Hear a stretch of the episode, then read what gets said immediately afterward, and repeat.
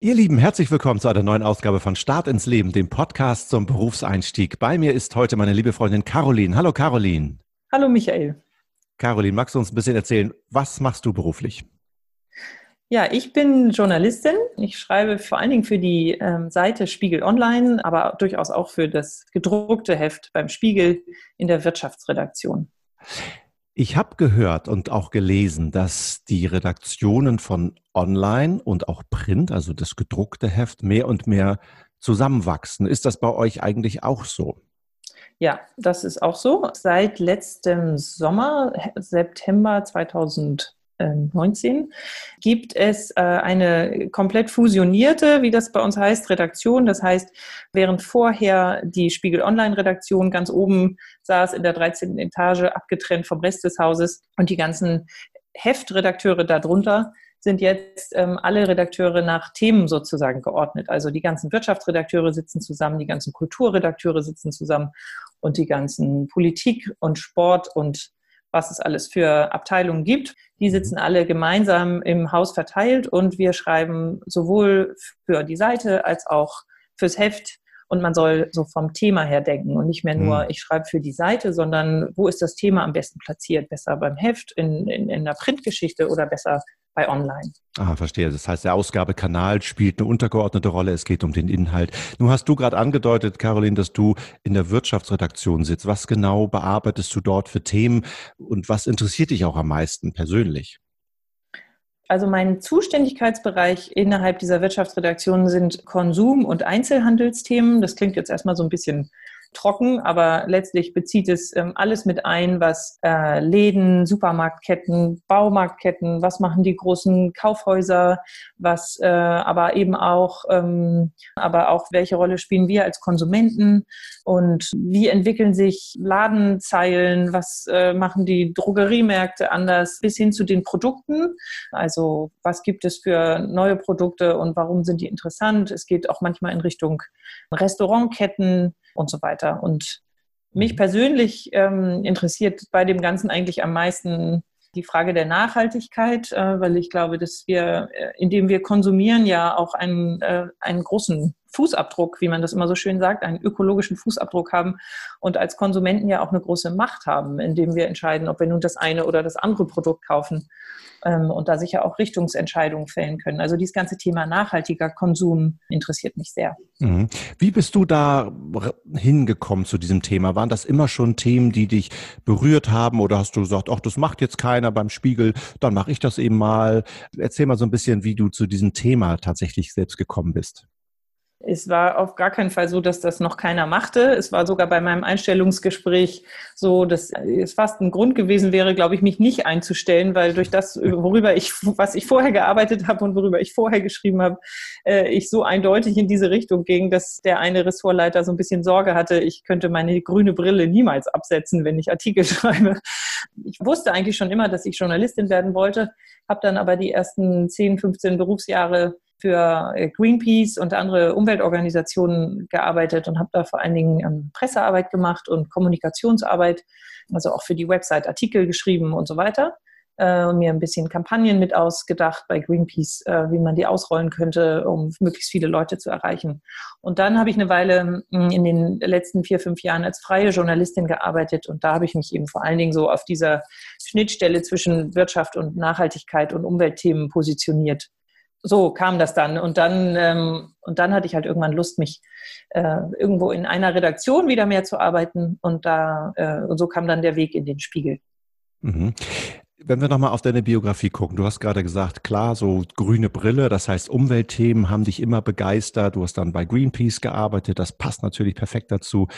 Wie kam es denn aber überhaupt dazu, initial? Also warst du als Kind immer schon, hast du als Kind immer schon den Müll getrennt oder wie, wie kam das?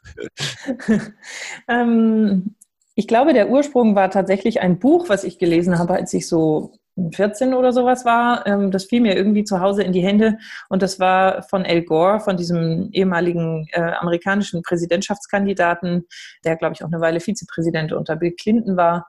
Und der hat ja schon sehr früh diese Umweltkrise des Planeten und die Tatsache, dass wir die als Menschen verursachen, äh, in den Fokus gerückt, auch seiner eigenen Themen. Und das war dann irgendwie so Anfang der 90er Jahre, habe ich dieses Buch gelesen oder zumindest da drin gelesen und da wurde so, es wurde so deutlich, wie wir dabei sind, die Urwälder zu roden und die Gewässer zu vergiften und die Luft zu verschmutzen und wie äh, in allem wir eigentlich schon damals die Uhr auf fünf vor zwölf stand und er hat so ein, ein, eine Dringlichkeit vermittelt, dass es mich so packte und ich dachte, das kann doch nicht wahr sein und wir leben hier alle so weiter, als wäre nichts und als würde es von allem immer weiter genug geben und das ist ja gar nicht so. Also es war so ein totaler Moment des Aufwachens irgendwie. Und dann habe ich gedacht, ich, ich muss da irgendwas machen. Ich muss dafür kämpfen, dass diese Umwelt und die Natur erhalten bleibt, so wie sie, so wie sie ist, damit auch zukünftige Generationen auf einem einigermaßen gesunden Planeten leben können und auch die Tiere irgendwie weiter hier leben können ja, und dann habe ich angefangen, Müll zu trennen und, ähm, und habe irgendwie ähm, ja, mich weiter darüber informiert und, und so kam dieses Umweltinteresse zustande, glaube ich. Mhm. Und wie ging es dann weiter? Was hast du dann für eine Ausbildung gemacht? Hast du dann Ökologie studiert oder wie hast du das weiter verwertet? Also ich habe halt dann gedacht, ich müsste jetzt Ökologie studieren oder vielleicht Physik, irgendwas, äh, um mich dann mit Klimathemen gut auszukennen. Und dann aber gemerkt, ich bin da drin nicht gut. Und ehrlich gesagt, ähm, das waren für mich irgendwie immer schwarz-weiße Zahlen und Formeln, die mir, die nichts in mir auslösten. Dann habe ich eine Weile gedacht, keine Ahnung, wie ich das jetzt kombinieren kann, bis ich dann wieder ein anderes Buch gelesen habe. Ich merke gerade, wie mich Bücher irgendwie geprägt haben. Und zwar waren das, äh, war das Narziss und Goldmund und andere Bücher von Hermann Hesse. Darüber kann man viel erzählen, aber die, die, die, die Botschaft, die ich daraus mitnahm, war irgendwie, man muss letztlich im Leben das machen, was man gerne tut und wofür man, wo, wo man eine Neigung hin hat, weil nur das was man gerne macht, darin kann man auch richtig gut sein. Und dann dachte ich, äh, ich weiß eigentlich, was ich gerne mache. Und das ist, äh, ich mochte immer gerne die äh, Literatur und Fächer wie Geschichte und solche Sachen. Und als ich dann nach dem Abi doch so ein bisschen ratlos dastand, hat es mir so ein bisschen den Kick gegeben und habe ich gesagt, ich studiere jetzt das, worauf ich Lust habe. Und dann wird sich der Rest schon ergeben. Und was war das dann? Was hast du dann studiert? Ja, dann habe ich Geschichte studiert und Germanistik und hatte am Anfang noch Philosophie dabei. Das war mir dann aber doch ein bisschen zu viel der Theorie äh, und habe mich dann so ein bisschen umgehört und umgesehen und ähm, dann noch Geografie dazu genommen. Und das war dann eine ganz tolle Ergänzung, weil da dann eben doch die Ökologie ein bisschen äh, noch mit dazu kam. Da habe ich mich dann vor allen Dingen auf den Fachbereich Landschaftsökologie ähm, konzentriert, wie mhm. wirkt irgendwie der Boden mit dem Klima, mit der Menge der, von Regen, die da fällt und wie wirkt das alles zusammen, damit so eine, eine Region letztlich auch gesund bleibt. Also ein Beispiel könnte ich dazu einmal kurz geben. Der Tomatenanbau in Marokko zum Beispiel. Wir kriegen ja im Winter viele Tomaten aus Marokko und das funktioniert deshalb gut, weil da ähm, zum einen viel Sonne ist und es einigermaßen warm bleibt, auch im Winter und zum anderen, weil es fossile Wasserressourcen gibt, die aus irgendeinem anderen Erdzeitalter da noch drin sind. Da gibt es sozusagen unterirdisches Wasser. Das ist aber da drin, weil es da schon seit Jahrtausenden drin ist und nicht, weil das jedes Jahr durch den Regen wieder neu aufgefüllt wird. Und das Problem dann ist, wenn man dieses Wasser einmal aufbraucht, dann ist es weg. Und unten im Gestein sind mit Luft gefüllte Kammern und die werden wiederum inzwischen vom Salzwasser, was von den Küsten her eindringt, aufgefüllt. Das Salzwasser steigt auf und führt zu einer Versalzung der Böden. Das heißt, dass nach einigen Jahren nicht nur kein Wasser mehr da ist, sondern auch die Landschaft und die Böden versalzen und man kann damit gar nichts mehr machen. Dass man so Zusammenhänge, die ich aus, aus meiner Umweltbrille her sehr interessant fand und die ähm, die Landschaftsökologie einem so beigebracht hat. Wie sieht dein Alltag jetzt konkret aus? Ich kann mir richtig vorstellen, wie du mit leuchtenden Augen jetzt gerade vorm Computer sitzt und mit mir sprichst. Wie kommst du jetzt zu einer Story? Wie kommst du zu den Themen, die dich ja persönlich berühren, über die du dann auch schreibst? Aber wie läuft das konkret ab? Also die beste Inspirationsquelle für Themen sind eigentlich für mich immer, wenn ich mit Menschen rede. In Interviews, manchmal geht es um ein ganz anderes Thema äh, und dann sagt die Person plötzlich irgendwas, erzählt mir irgendwie und dann denke ich, ach, das ist ja ein spannender Aspekt, darüber könnte man eigentlich auch mal schreiben. Und eine andere sehr gute Inspirationsquelle ist, wenn man rausgeht und Leute trifft oder versucht, äh, sich Sachen anzugucken, äh, wie die denn nun genau vor Ort aussehen. Als Journalist soll man ja immer auch alle mit allen fünf Sinnen arbeiten. Und wenn man versucht, ähm, lebendige Eindrücke vor Ort einzufangen, dann muss man sich immer sagen, okay, ich muss mir jetzt nicht nur merken, wie das hier aussieht, sondern ich muss mir einmal überlegen, riecht es hier besonders oder wie hört es sich vielleicht an, äh, all diese Dinge.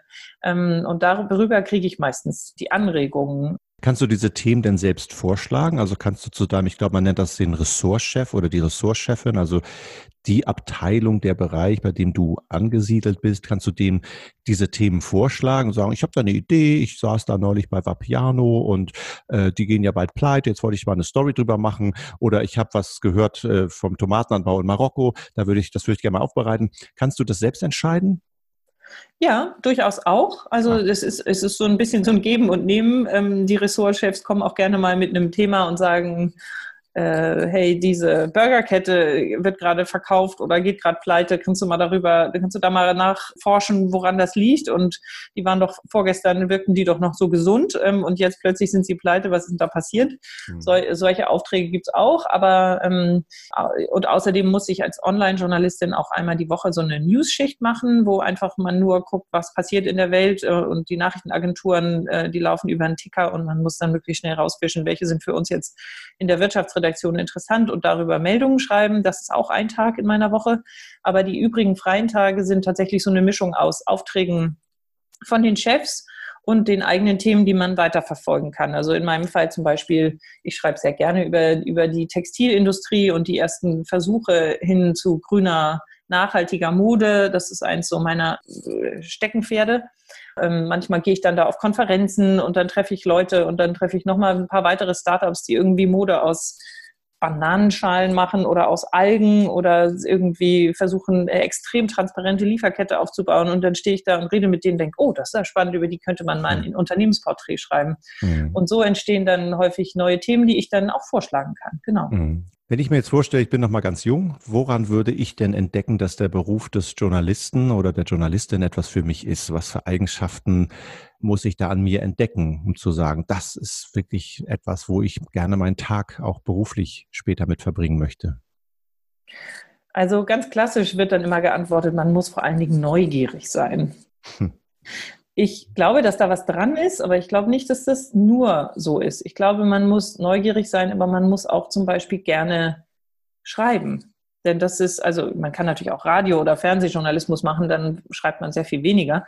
Ich bin eigentlich zum Journalismus gekommen, weil ich gerne schreibe. Und das habe ich schon in der Schule gemerkt, dass ich gerne schrieb. Und ja, irgendwie dieser Spaß daran, Themen zu erforschen, neue Dinge, neuen, neuen Menschen, neuen äh, Sachverhalten zu begegnen, die zu durchdringen, sie dann in irgendeine Struktur zu ordnen und dann sie hinzuschreiben. Und wenn es einem dann noch gelingt, sie schön aufzuschreiben oder einem schöne Formulierungen auffallen, dann kann das für mich was sehr Befriedigendes sein. Also wenn es Menschen gibt, die gerne schreiben, glaube ich, ist es ähm, auf jeden Fall schon mal ein Beruf, wo man das gut ausleben kann.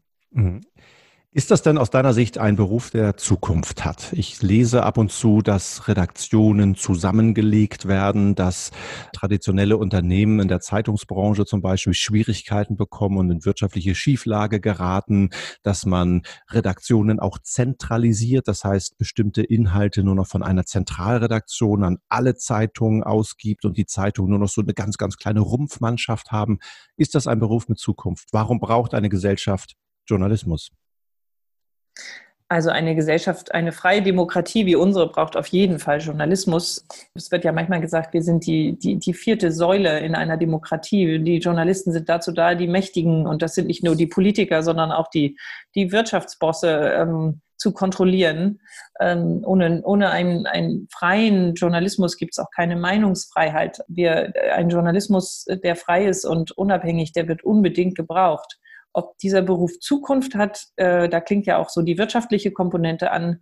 Da gibt es äh, sehr viel ähm, Diskussion drüber natürlich. Also auf jeden Fall kann man sagen, sie suchen händeringend nach neuen Geschäftsmodellen, weil das alte Geschäftsmodell der Printzeitung, die man über Abos äh, verkauft hat und darüber jahrzehntelange Abonnenten gewann, die äh, ja ein Jahr aus immer schön ihren Beitrag zahlten, das läuft ja aus. Die, immer weniger Leute kaufen gedruckte Zeitungen und abonnieren noch viel weniger.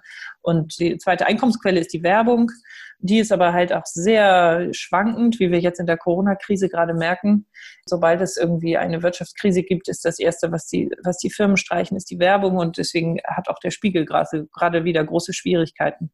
Es ist mit Sicherheit eine, eine Branche, in der es schwer und immer schwieriger wird, diese Art von Journalismus auszuüben, die wir da beim Spiegel im Moment noch machen können. Gleichzeitig gibt es ein paar hoffnungsvolle Tendenzen, dass eben mehr und mehr Leute auch bereit sind, für Online-Journalismus Geld zu zahlen und äh, darüber eben eine neue Einkommensquelle auch generiert wird. Und andere und viele Verlage stellen sich inzwischen äh, breiter auf. Die haben dann einfach noch ein paar Zeitungen oder Zeitschriften, Gruner und Jaas und Verlag und ansonsten haben die ohne Ende irgendwelche Online-Plattformen von äh, Immobilienagenturen über irgendwelche PR-Geschichten, die irgendwas verkaufen im mhm. Netz äh, und darüber aber natürlich ein zweites Standbein haben, was dann äh, in solchen Fällen auch helfen kann. Caroline, ganz herzlichen Dank für diese Einblicke hinter die Kulissen. Ich danke dir, dass du dabei warst. Sehr gerne. Ihr Lieben, das war Start ins Leben, ein Podcast zum Berufseinstieg. Bleibt gesund, stay tuned, bis zum nächsten Mal.